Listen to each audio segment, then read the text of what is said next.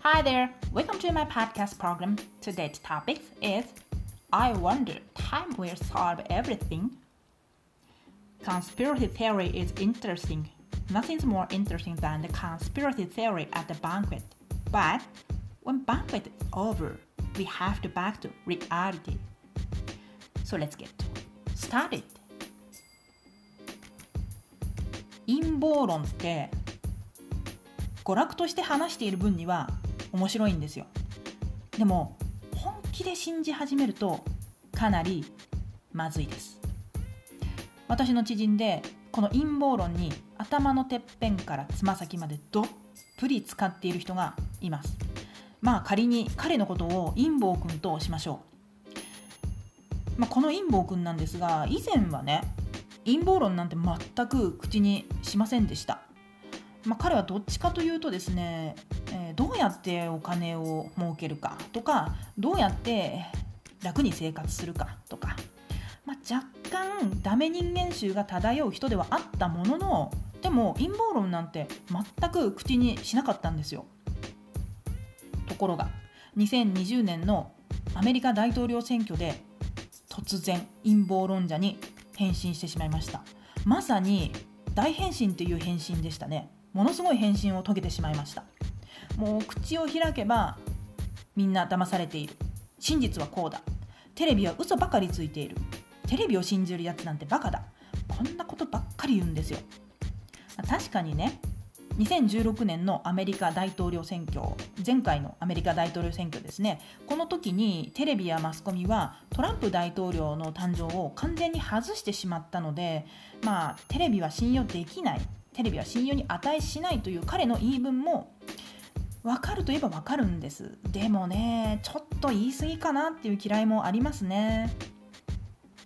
で最初のうちは周囲の人も陰謀君の言葉に耳を傾けていたんですよ。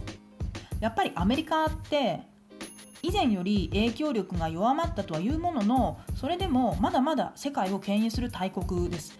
その大国の指導者が決まる選挙っていうことでみんな多かれ少なかれ興味はあるんですよ。それに陰謀君の話す内容っていうのはテレビなんかでは語られないような内容なんですね。だから初めのうちはみんなも陰謀君すごいね。どこからそんな情報を仕入れてくるのっていうふうに意外と好意的だったんです。そう。最初は結構好意的だったんですよ。ところが徐々にボロが出てきました。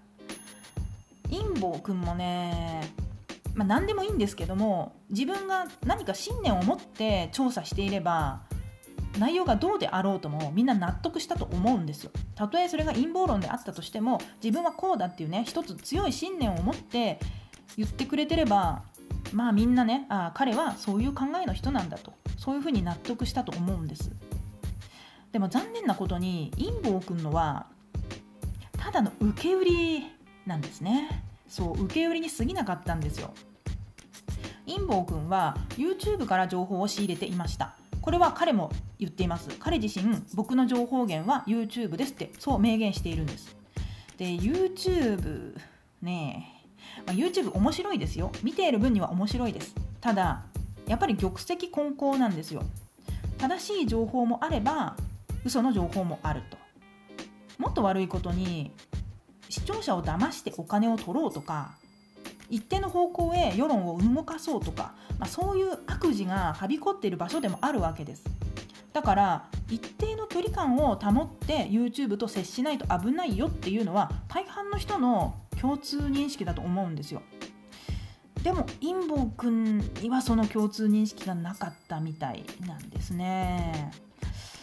なんだかしっかり YouTube の危険性に引っかかってしまったみたいです。陰謀君がその YouTube を見るそしてその情報を検証する。でその上でこの情報は信頼できる信頼に足ると。そう確信できてからみんなに話す。この順序を取っていたら問題はそんな起きなかったと思うんですよ。問題が起きたとしてもまあそんな大きい問題に発展しなかったと思うんですね。でも実際のところ陰謀君は YouTube を見るそしてそのままその内容を周囲に話すをやってたんです。自分で検証をしない。つまり考えない。だから当然のごとく補足情報がない。だから少し詳しい人に疑問を呈される。まあ俗な言い方をするとツッコミを入れるですね。こうツッコミを入れられると全く答えられないんですよ。そう。全然答えられないんですね。反論すらできない。まあ、世の中って専門家じゃないにしてもやっぱりある特定の分野に詳しい人っていっぱいいるわけですよ。アメリカに詳しい人とか、まあ、政治に詳しい人とか医療に詳しい人とか、まあ、そういう人いっぱいいるんでそういう人が「あれ？これおかしくない？これってどうなの?」まあ、意地悪ではなく本当に疑問に思ってこうツッコミを入れるわけですよ。そうしても答えられない全く答えられない。でどうするかっていうとあなたは分かっていないなと言ってごまかしながら去っていく。これの繰り返しをしてしまったんですね。えちなみに私は陰謀君にツッコミを入れすぎてとうとう彼から「お前とは二度と話さない!」と言われて絶交されてしまいました。あ、そんなことばっかりやってるわけで今では彼の周辺に人が寄ってこないんですよ。当たり前なんですけど寄ってこないどころか避けられる始末なんです、まあ、ここで自らを振り返り反省して陰謀論を口にするのはもうやめようと。そういう方向に行けばよかったと思うんですけども最悪なことに逆方向へ向かってしまいました。つまりより強固に自らの正しさを証明してみせる。そういう方向に爆走してしまったわけですね。だから以前にも増してより一層陰謀論の普及活動に邁進するようになってしまいました。例えば仕事中に同様に YouTube の動画を見せるとかほとんど接点のない人を捕まえてひたすら陰謀論を解いたりあと友人知人に陰謀論についての長い長いメールを一方的に送りつけるとか。まあ私がまだ陰謀君と絶交する前でまだ仲が良かった頃その長いメールを見せてもらったんですけど本当に長かったです。本当に長いメールでこれ読むの大変だよなって思った覚えがあります。だから送りつけられた人もすごい大変だったと思いますよ。なんじゃこりゃっていうそれぐらい長いメールだったんです。もうねイーボー君のやってることはもう完全に布教活動なんですよ。でかわいそうなのは一緒に仕事をしてる人たちですね。インボー君ってチームで仕事をすることが多い仕事なんですけれども個室で2人作業っていうのもまあまあ発生する仕事なんだそうです。そうなると仕事そっちのけでひたすらひたすらひたすら陰謀論を開陳するんだそうです。ま相手の人にしてみたらね聞きたくもない陰謀論を聞かされた上に陰謀くんの分まで仕事をしないといけないわけですよ。陰謀くんね陰謀論を語り始めるともう手が止まってしまって仕事をしなくなっちゃうそうなんです。もう相手の人にしてみたら拷問ですよ。もう耐えられないと嘆いていました。で2人作業がダメ。相手に迷惑がかかるから2人作業はダメだと。じゃあ1人で仕事させればいいのかというとそうでもなくて1人で仕事をさせると今度は話を聞いてくれそうな人を見つけると仕事を放り出して陰謀論を語り出すんですよ。当然仕事は失敗ばかりです。でこれがあまりにもひどい。ひどすぎるということで一時期難しい仕事から外されて簡単な仕事に移ったことがあります。